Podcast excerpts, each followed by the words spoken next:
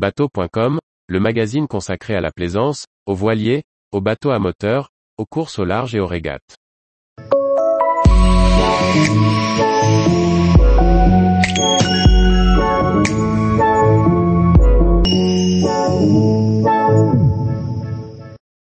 Trois outils électro-portatifs indispensables pour rénover un bateau.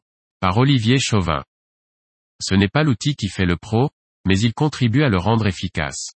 À chaque rénovation il faut nettoyer, poncer, couper, percer, visser. Voici les trois outils électro-portatifs nécessaires à tous ceux qui entreprennent des travaux de fond à bord de leur bateau et sans lesquels il serait difficile de travailler confortablement. On minimise souvent la somme de travail nécessaire à la rénovation d'un bateau. Il est important de s'équiper convenablement dès le début du chantier, afin de gagner en efficacité et en agrément. Bien sûr, selon le matériau principal du bateau, on n'emploie pas les mêmes outils. Nous ne nous attarderons ici que sur les plus indispensables et surtout les plus universels, la meuleuse, la perceuse visseuse et surtout l'aspirateur. Au premier rang, nous placerons l'aspirateur de chantier. Cette sorte de bidon sur roue surmonté d'un moteur est tout simplement indispensable. On choisira bien sûr un modèle, eau et poussière. Il permettra de nettoyer la sûre, les copeaux ou tout autre type de salissure générée par les travaux sur le bateau. Raccordé à une ponceuse ou autre machine génératrice de poussière, il évitera que celle-ci ne se dissémine partout.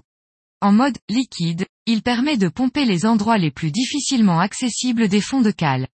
Grâce à lui, on peut aspirer l'eau trouble résiduelle entre les mailles des varangues, ou encore les hydrocarbures dans la gâte sous le moteur.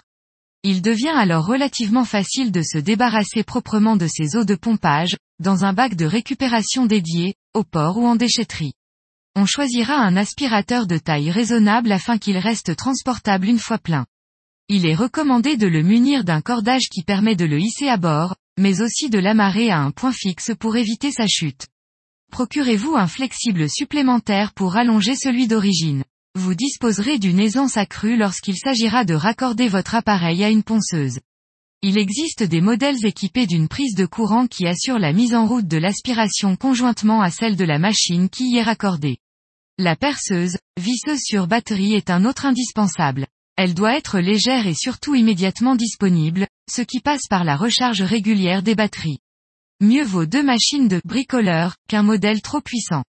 Il est en effet fréquent d'avoir à percer, à fraiser, puis à visser et il devient vite fastidieux de remplacer les outils. On gagne un temps fou à disposer de plusieurs machines, chacune équipée d'un embout ou d'un forêt.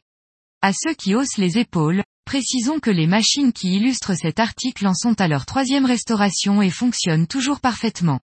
La gestion de la charge est le vrai secret de ce genre de matériel. Le mieux est d'installer un banc de recharge, ou du moins une prise multiple regroupant tous les chargeurs et disposée près de la porte du chantier. Ainsi, à l'heure d'aller déjeuner, on n'oubliera pas de mettre ces machines à recharger. On les retrouvera en pleine forme à la reprise du travail. La meuleuse d'angle est sans doute la machine la plus universelle qui soit, quel que soit le matériau qui compose le bateau. Selon l'outil qui y est monté, elle peut devenir meuleuse, disqueuse, ponceuse, décapeuse, polisseuse. Un disque fin permet des découpes précises. Un disque à meuler permet d'ébavurer le métal, de l'arrondir ou d'égaliser une coupe imprécise. Sur des matériaux tendres, on utilisera un plateau souple muni de disques abrasifs. C'est l'outil de base de la réparation polyester, mais avec un peu d'habileté, il permet d'arrondir ou de former le bois avec précision. L'habitude venant, on peut littéralement sculpter un matériau. Pour décaper, on trouve aussi des disques à lamelles abrasives superposés. Cette implantation permet que la surface abrasive se régénère à mesure de l'usure. Les modèles munis d'un variateur de vitesse peuvent recevoir une brosse métallique ou encore des tampons en mousse ou des bonnettes de polissage. Voilà qui accroît encore les possibilités de cette machine qui ne s'emploie pourtant pas sans précaution. Elle tourne très vite et les outils peuvent se casser et projeter des éclats. Il est impératif de porter des équipements de protection, au moins des lunettes et des gants. Pensez également à débrancher la machine avant de changer d'outil. Il existe bien d'autres appareils électro-portatifs, des scies de toutes sortes, des rabots, des limes, des perceuses. À chacun de mesurer le besoin qu'il en a, en fonction des travaux qu'il entreprend.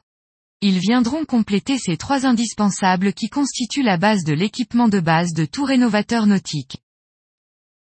Tous les jours, Retrouvez l'actualité nautique sur le site bateau.com. Et n'oubliez pas de laisser 5 étoiles sur votre logiciel de podcast.